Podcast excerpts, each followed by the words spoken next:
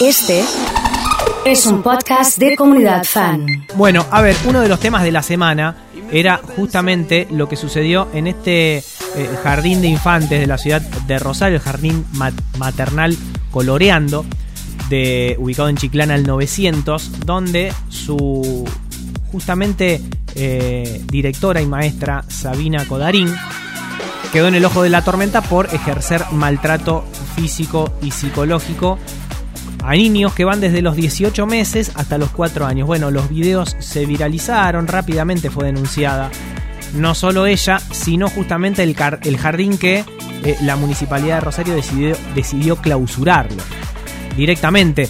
Bueno, justamente es a ver qué herramientas legales tienen los, los padres, las madres, para accionar ante este tipo de hechos, que no es la primera vez que lo vemos, que se dan muchas veces, y es por eso que queremos hablar de este tema con nuestra especialista en legales, Jime Lopergolo. ¿Cómo anda, Jime? ¿Bien? ¿Todo bien, Nacho? ¿Vos? Bien, bien, muy bien. Me alegro. Bueno, un tema sensible donde aparece Sí. la herramienta de la cámara también como prueba eh, y esta desesperación que le aparece a los padres que quieren actuar rápido. Bueno, a ver, ¿qué se puede hacer ante este tipo de situaciones? Mira, la realidad es que vos, cuando. Primero, vale la aclaración: los jardines maternales, si bien están dentro del ámbito del, del, eh, Ministerio de Educación, pertenecen, o sea, la habilitación y el control le pertenece netamente a la municipalidad. Mira. Es decir, que esto no es una cuestión contra la provincia, esto es municipal. Por eso la municipalidad decide quitarle la habilitación, la municipalidad clausura.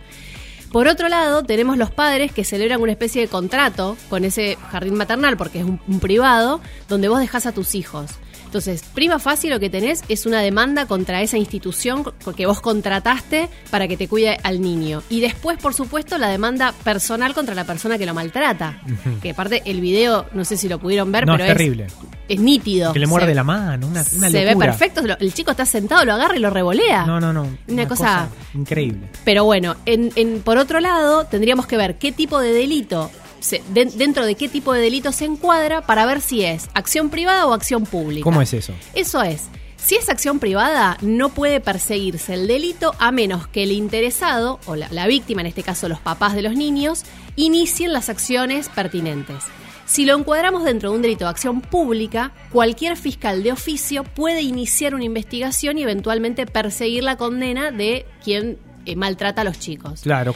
Y después tenemos las maestras que tenían la obligación de denunciar Eso que se te quedaron de brazos cruzados. ¿Qué pasa con los actores, podríamos decir, pasivos Claro. de esta historia? Que son todos los testigos que estaban ahí que no decían nada. Exactamente, es decir, las maestras, si bien por supuesto en un grado de responsabilidad menor, tienen responsabilidad porque ellos veían, o sea, hay una que está parada al lado y no hace nada cuando revolea a los chicos. Claro. O sea, eh, si te da miedo enfrentarla, por lo menos levantá el teléfono y avisar a Algo, los una padres. denuncia anónima, no sé. Claro, no lo sé, pero no, no, no podés quedarte en esa situación pasiva Claro. cuando hay un menor indefenso que está sufriendo ese maltrato. Te pregunto, en este tipo de casos, eh, ¿qué valor tienen las imágenes de las cámaras? Eh, y si llega a ser necesario en algún momento, pues estamos hablando de chicos muy chiquitos, el testimonio de alguna víctima. Mira, en, en sede penal la prueba es mucho más amplia que en sede civil. Viste que nosotros cuando hablamos de algunas cuestiones que de mensajes de para relaciones laborales y demás decimos, bueno, eh, pero no hace plena prueba y demás. En, en sede penal todo hace indicio, o sea, todo es sí, y- prueba indiciaria y te permite abrir una investigación.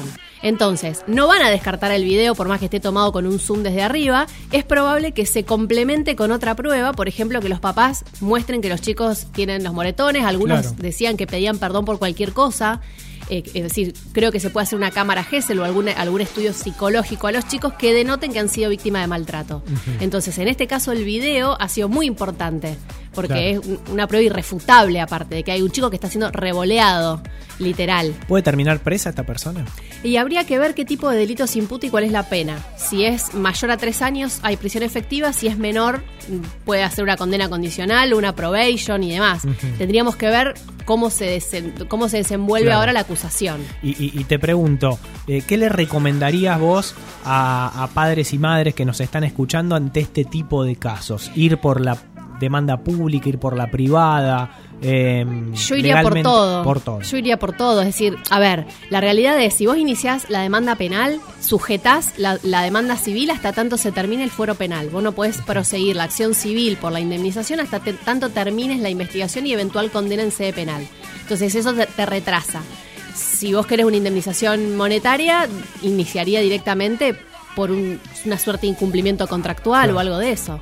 Pero bueno, vas a depender siempre de que se pruebe el delito. Yo creo que la prueba es bastante Pruebas están, ¿no? Desde sí. tu experiencia eh, en, en la materia, las pruebas en este caso están. Sí, para mí sí. Sí, sí. Y no creo que sean las únicas. Seguramente hay más que todavía o no salieron o a lo mejor son demasiado importantes o fuertes y no las muestran. Ahora, yo lo que no entiendo es que si no tenés vocación de tratar con chicos, ¿para qué laburás en un jardín? Bueno, Digo, es algo que sí. increíble. Nadie le pone a estas maestras un revólver en la cabeza para que vayan a trabajar ahí, Totalmente, ¿no? totalmente. ¿Para qué lo hacen? No, no, no, es algo que no se entiende. Y también, eh, y esto creo que por género, solidaridad de género, hay algunos mensajes en, la, en los portales que dicen, porque ¿para qué tienen hijos si los dejan en un jardín? No, bueno. No, no pasa por ahí. No es esa la No idea. pasa- lo estás dejando en un jardín privado, por lo que se veía era un jardín muy lindo, entonces Sí. vos se supone que todo va a funcionar bien para que tu chico esté bien. Y un dato no menor que dijiste, que está bueno, porque por ahí muchas seños también es- nos escuchan, eh, que aquella persona que actúa de manera pasiva termina Sí. siendo cómplice y eso puede también derivar en una En- demanda. Sin duda. Tenés una responsabilidad. Tenés una duda. responsabilidad Sí. si ves eso y no decís nada. Sí, sí, sí.